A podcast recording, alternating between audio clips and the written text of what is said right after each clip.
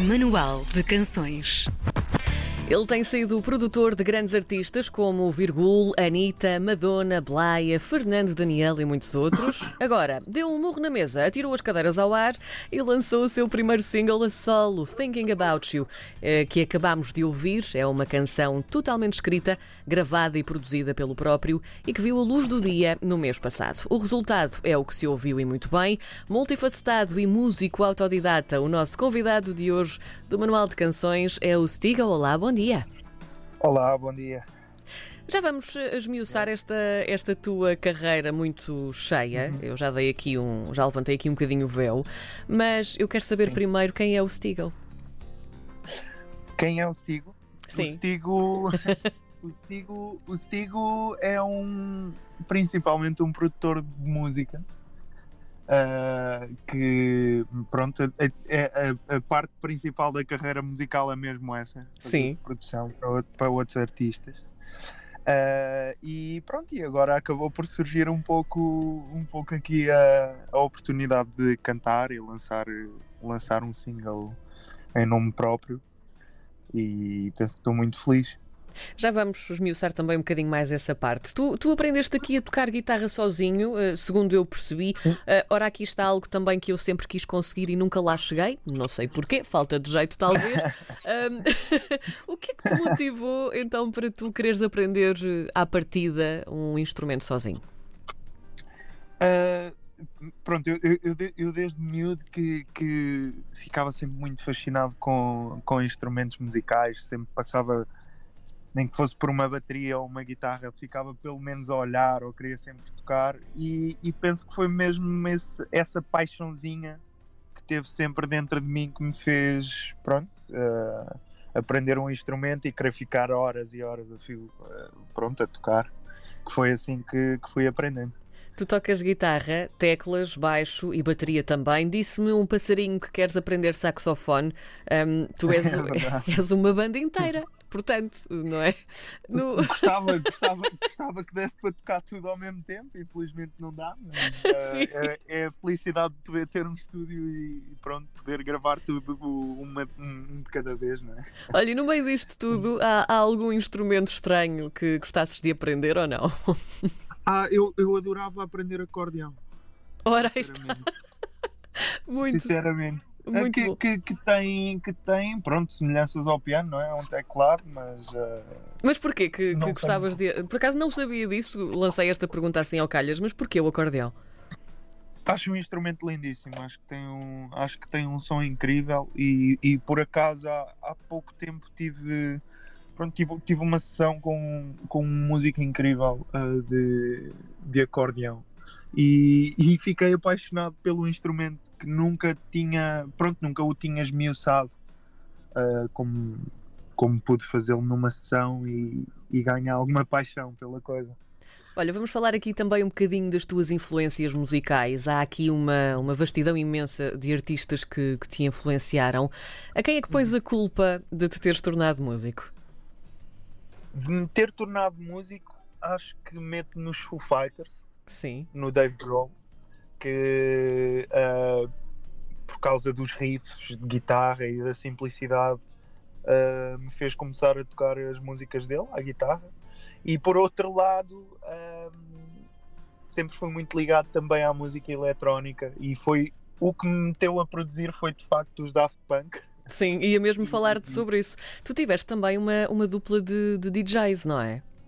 É verdade, é verdade. Foi na, foi na altura, pronto, já tocava, já tocava guitarra, já tocava bateria e, e tinha, pronto, bandas de, de, de secundário, não é? E, mas, mas como sempre gostei muito de música eletrónica, juntei-me juntei a um amigo meu e na altura, no secundário, foi aí que começámos a produzir as nossas próprias músicas e a partir daí foi, sempre a subir. O que é que, o que, é que te levou um, pela via da produção? Ou seja, Tu, tu, sempre tiveste esta ligação à música, aprendeste a tocar instrumentos muito cedo, sabes cantar, sim, sim. tens uma voz fantástica, mas tu optaste pela produção em primeiro lugar. E, e estamos a falar aqui de, de, produções que te levaram a triplas e duplas platinas, platinas. Um, uhum. Como é que foi Essa... escalar esta montanha, não é?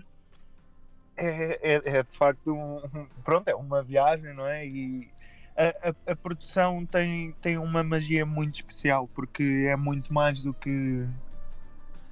Aliás, é principalmente aquilo que as pessoas pensam que não é verdade, que é que é, um produtor não precisa muito de, de saber tocar, não precisa de saber mexer num computador. Hoje em dia talvez precise, mas a magia da, da produção está em saber uh, aonde é que queremos ir com a música e saber de facto a viagem que, que nós queremos que a música leve e obviamente deixar o artista deixar o artista contente uh, e, e entrar na cabeça de todas as pessoas que estão a fazer parte dessa música e liderar. E aí é que está a magia toda da produção. E essa magia levou-te também a, a, nomes bem grandes, não é? Quer dizer, nós falamos aqui no meio da Madonna e da Anitta e etc. e também grandes nomes portugueses. Como é que chegaste a esta gente toda? Eu, eu em. Foi, foi há seis anos atrás, não, não me lembro ao certo, 2016, penso eu. Uh, 2015. Uh, comecei a trabalhar numa, numa produtora que é a Red Mojo, uhum. que ainda estou assinado com eles. E e pronto, e, e comecei pouco e pouco a ir produzindo com artistas cada vez maiores. Comecei com a April Live e depois com o Virgul, uh, Blaia. Uh, e depois, entretanto, começámos a fazer sessões em Espanha. E, e, pronto, a partir daí foi, foi uma escalada e a, a coisa da Madonna, a, a, a parte dela fazer um, uma versão da música da Blaia. Sim, faz gostoso, não é? Foi, sim. sim, sim, penso que foi, penso que foi uma, pronto, foi um, um acaso. Ela ouviu a música, gostou e, e, pronto, fizeram uma versão.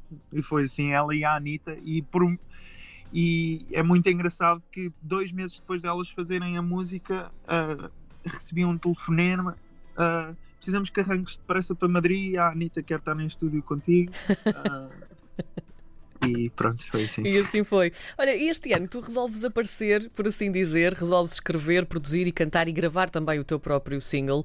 A, a questão aqui não é porquê agora, mas porquê só agora? Porquê só agora? É, é, é muito simples, eu não, eu não cantava, eu não, não me sentia seguro, uhum. de facto, com, com, com a parte do cantar. Uh, e foi uma coisa que foi começando a surgir a pouco e pouco, também por necessidade em algumas sessões. Uh, por exemplo, se, se, tenho, se estou a fazer uma música e é preciso algumas back vocals que não seja a voz do artista, e entrou aí. Pronto, entrou aí a necessidade de talvez começar a cantar e fui-me descobrindo a pouco e pouco. E agora, na altura, agora há, há um ano com, com isto tudo do Covid, uh, pronto, senti que também por parte de necessidade fiquei sozinho a fazer música e penso que surgiu naturalmente e temos um EP e assim. As pessoas à tua volta e tu próprio não acham um bocadinho criminoso uh, esconder uma voz destas e só agora surgir? Não, a sério? Não, eu não tenho, não tenho, não tenho muito bem essa noção porque eu acho que há um ano há um ano isto não seria possível. Não, não tinha a voz onde estava. Uh, muita gente às vezes pensa que a voz nasce connosco e isto são de facto horas e horas de desafinanças e de, e de melhoria dia após dia e muito trabalho. E, e senti que de facto agora seria a altura certa para, para pronto, deitar isto cá por fora. E agora que as pessoas te começaram a ouvir, qual é que tem sido o feedback? O feedback tem sido muito bom. Estamos a, pronto, estamos a ir a baby steps, como se costuma dizer, com muita calma. Ainda não se pode fazer concertos. Uhum. Um, mas mas estou, estou a planear o lançamento do EP e estamos já a planear também alguns. Quando digo estamos a minha equipa, uh, estamos a planear já alguns concertos, também o lançamento do EP e pronto. E o que é que esta é Thinking About You tem dentro? O que é que ela tem dentro? Sim. ela... ela fala aqui de um amor, não é?